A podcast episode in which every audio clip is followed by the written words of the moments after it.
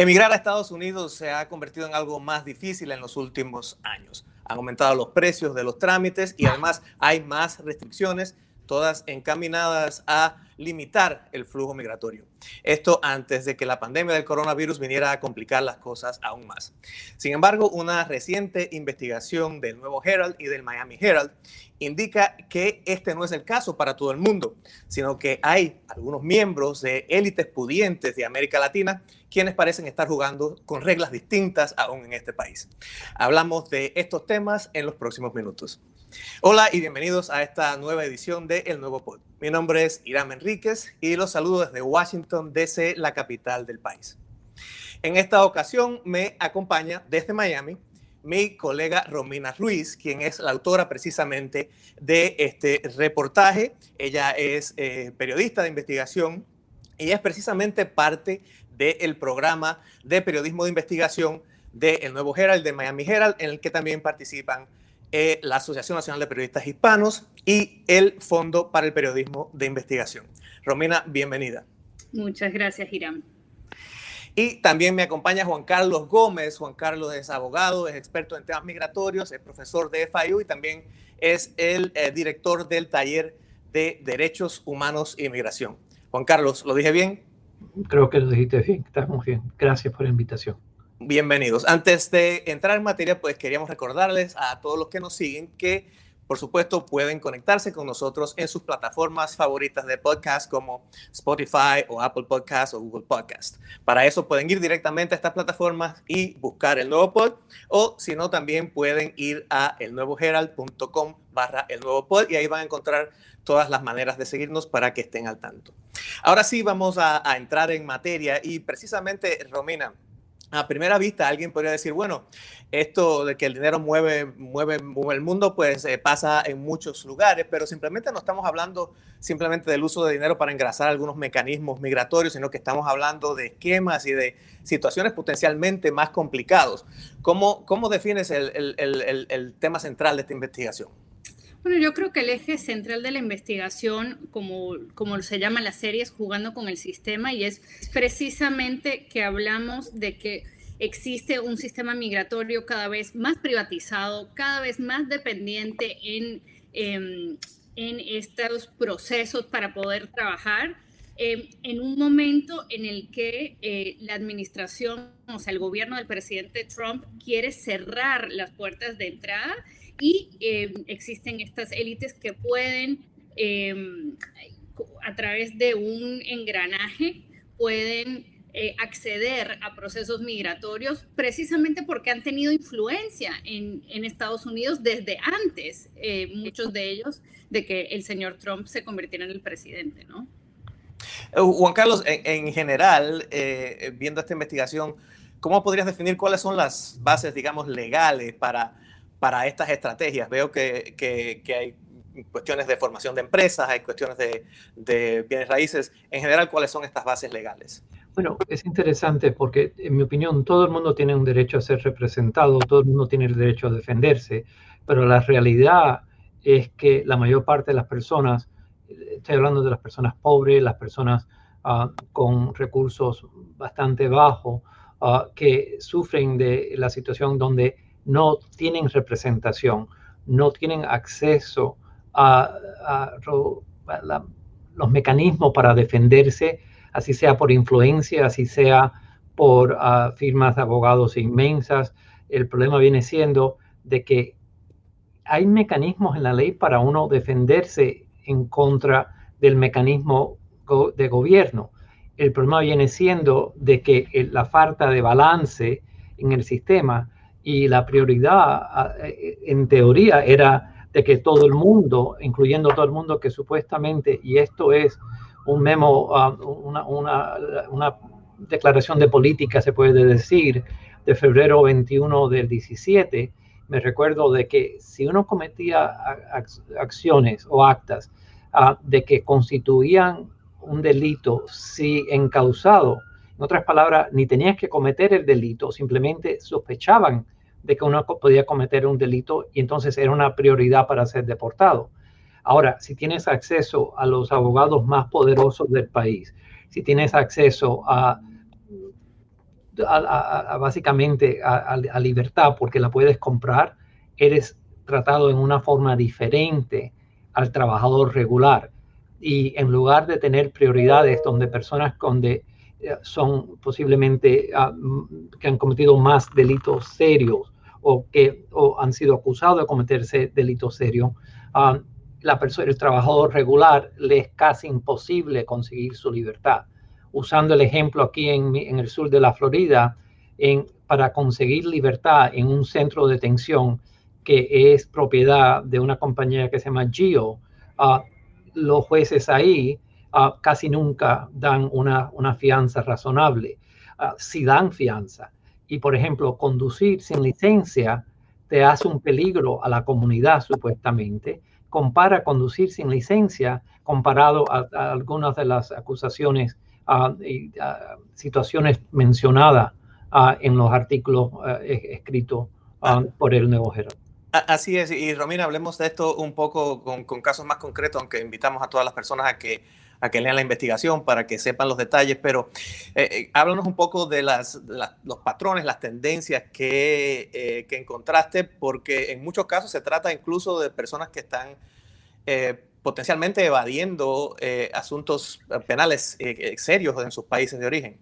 Pues creo que, que Hiram tocas un punto súper interesante. La idea de este reportaje era precisamente de hablar de personas que están acusadas de presuntos actos de corrupción, de presuntas violaciones de derechos humanos, que algunos tienen condenas y sentencias sin cumplir. Y lo hicimos a propósito. ¿Por qué? Porque em, si bien una persona puede participar en esquemas de corrupción que son fiscales, ¿por qué no lo harían a la hora de emigrar o venir a Estados Unidos, no?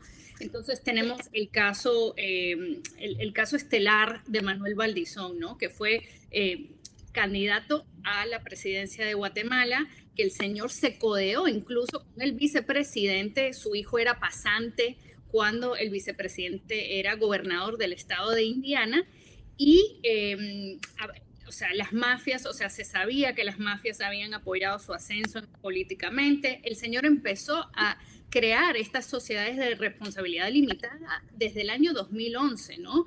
Y em, si bien eventualmente este señor termina declarándose culpable en una corte federal, y eh, le confiscan un apartamento de 800 mil dólares. Existen otras propiedades que hoy por hoy están a nombre de un hermano, están a nombre de su hijo, incluyendo un hotel por un valor de 6 millones de dólares eh, que está sobre la I-95.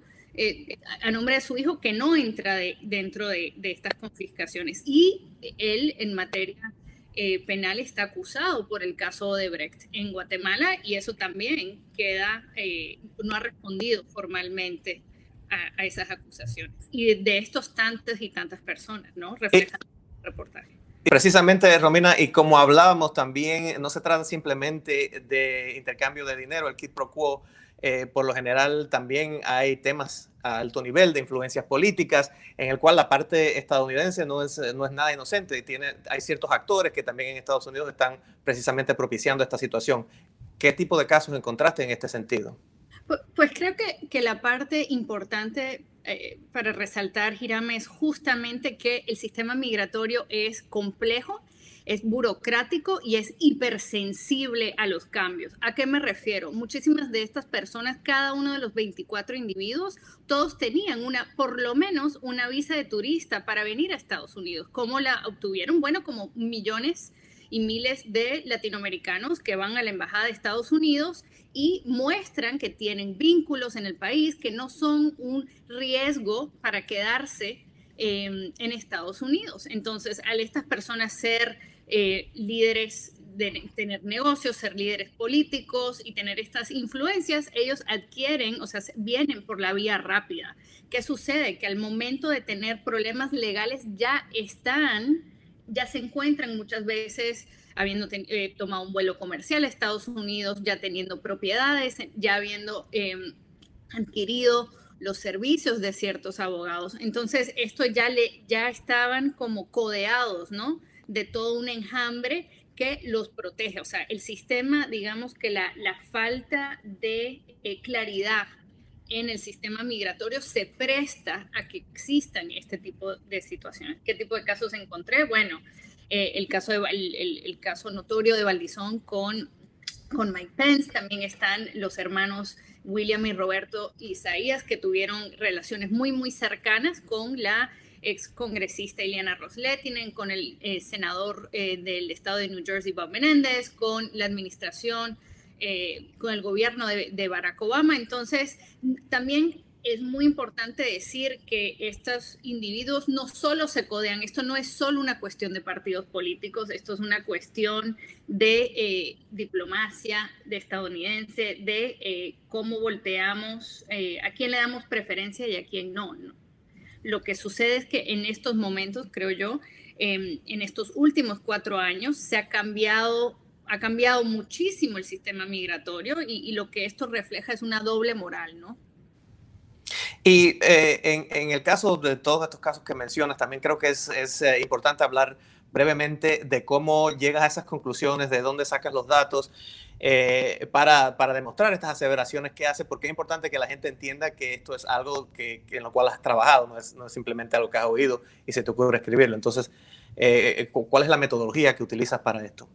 Bueno, creo que la primera parte eh, que quiero resaltar es que este trabajo en realidad es una continuación de muchísimos trabajos de periodismo investigativo. O sea, yo no puedo decir que esto lo hice yo completamente sola. Han existido mis colegas dentro del, Miami Herald que fueron los que participaron en los papeles de Panamá. Existen los papeles eh, del Paraíso, existe la investigación de Lavallato.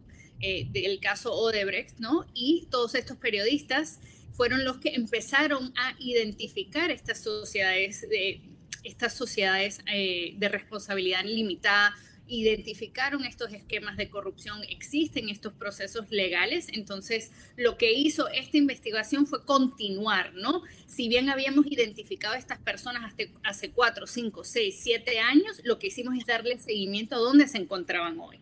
Eh, entonces, ¿qué, fue, ¿qué, fue, parte de esto? Número uno, eh, trabajamos con una red de periodistas en Colombia y en México.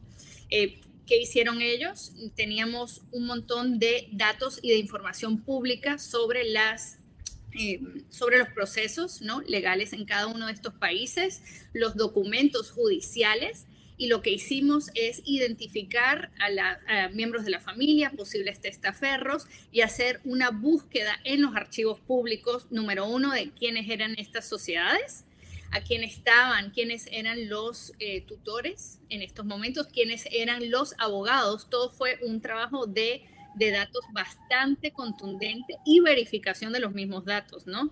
Em, en algunos, em, para algunos individuos regresamos hasta el 2008, 2007, y lo que presenta eh, la investigación es el resumen de todo ese trabajo, ¿no? que, nos tomó 10 meses en total. Sí, evidentemente es una labor ardua. Eh, eh, y Juan Carlos, este trabajo que está haciendo Romina de ir sobre, digamos, la evidencia de las corporaciones y tal, Ah, hay una figura que tengo entendido en, la parte de migración, que es la figura de la, visa de inversionista y tal, que donde legítimamente hay una persona que puede venir y, hacer inversiones.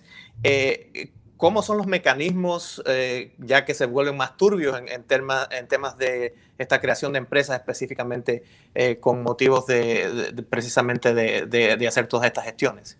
Que es interesante que, que pase esta que existe esta situación porque cuando uno presenta una visa de inversionista, uno tiene que documentar hasta el último centavo.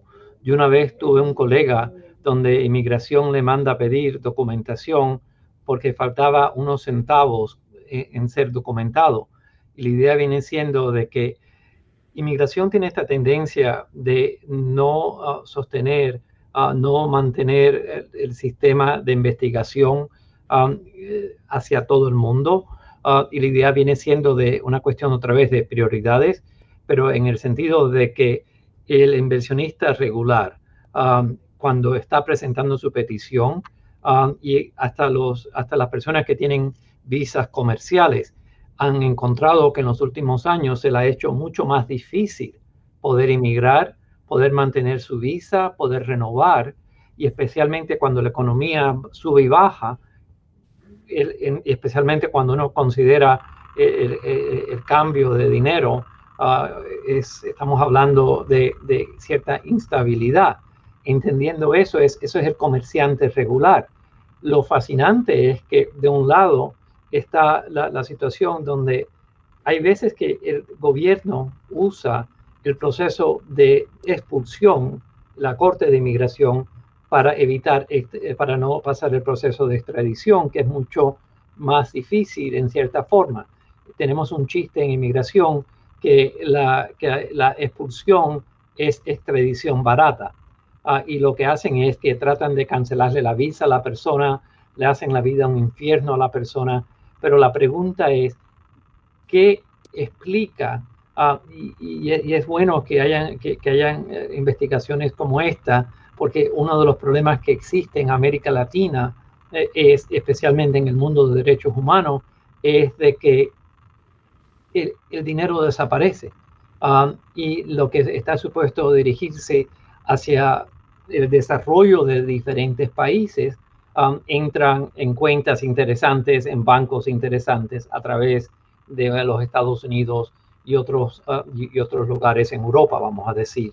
Y el problema viene siendo de que cuando piensas del inversionista regular, del profesional que está emigrando, uh, del ejecutivo Ah, de que están trasladando de un país a otro, uh, esas personas lo hacen pasar por X números de dificultades y hay personas que no se entiende cómo es, una que obtuvieron una visa, una de las cosas que hemos visto en estos últimos casi cuatro años es que a más y más personas los llaman para cancelarle la visa en la embajada.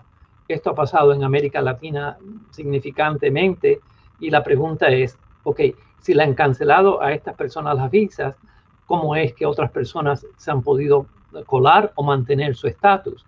Ah, y de verdad que como un país tenemos que pensar exactamente cómo los Estados Unidos, ah, hablamos de, que las personas sean responsables, que queremos inmigrantes responsables, y los Estados Unidos de verdad tenemos que pensar qué se va a hacer para que todo el mundo tenga que pasar los mismos oh, procesos. Y ah.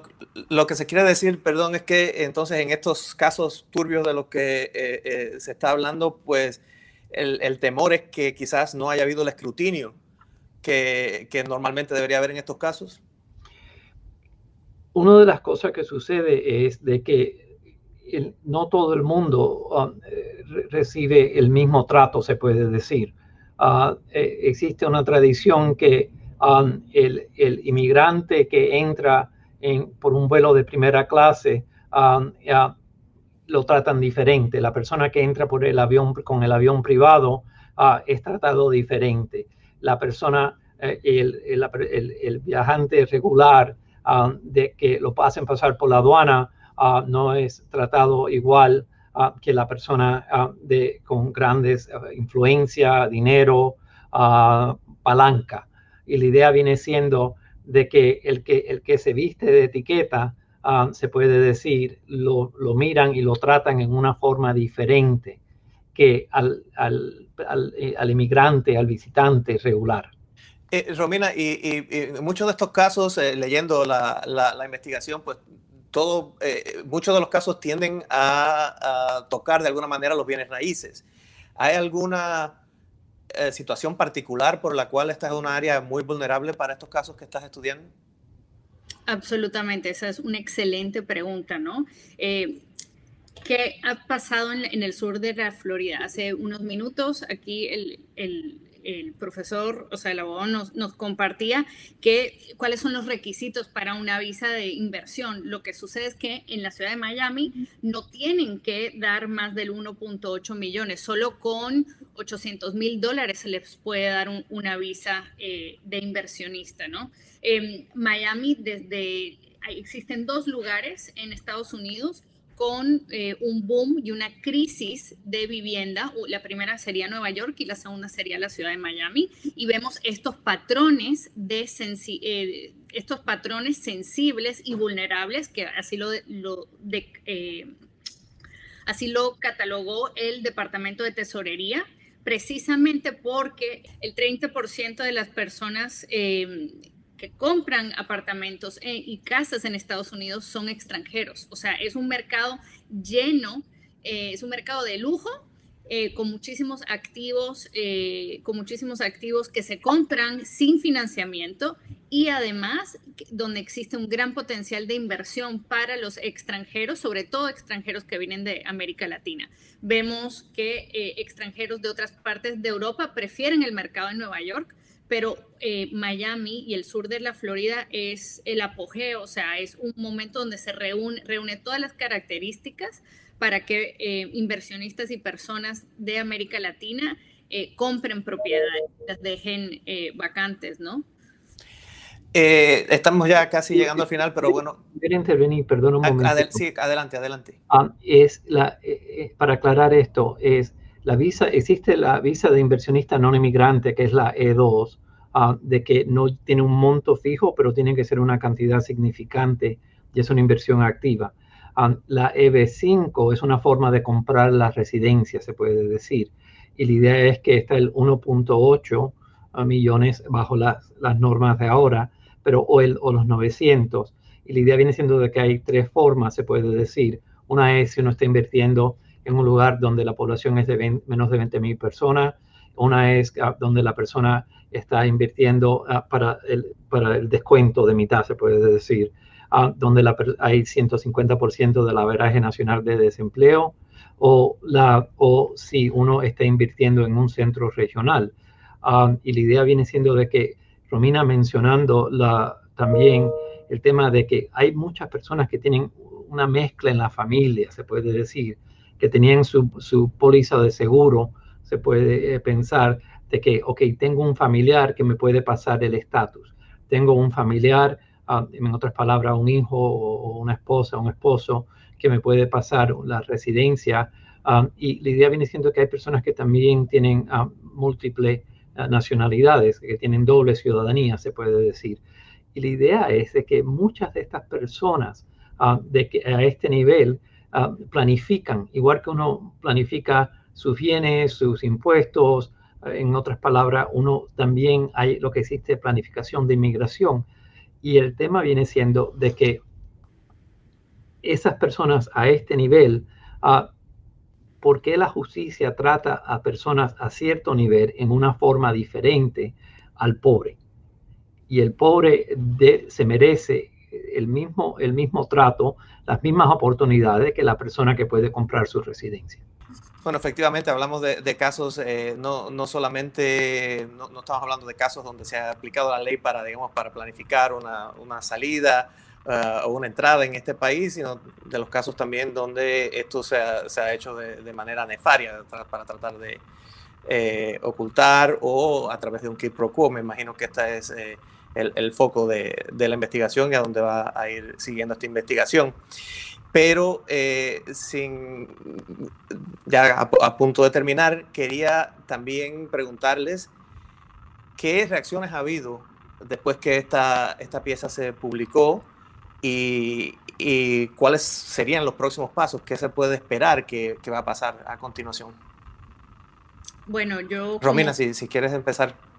Sí, bueno, yo como periodista, eh, como siempre digo, mi, mi labor es presentar los hechos de la mejor manera posible. ¿Qué va a pasar? Eso le compete a los lectores, a los votantes, a los ciudadanos. Yo cumplo con mi labor de, eh, de presentar la investigación. De repente aquí el doctor Gómez tendrá una idea de qué podría pasar en el sistema migratorio. Yo creo que la, la, la realidad es que las, obviamente las elecciones van a determinar cómo, cómo va a seguir inmigración la, muralla de Trump es, ha sido una muralla virtual y una muralla dedicada a, en contra familias, en contra de los comerciantes regulares y la pregunta se convierte a qué fuera a pasar en, el futuro, se puede decir. y una de las cosas más frustrantes es que el mecanismo antimigrante Ah, no enfoca en lo que es importante.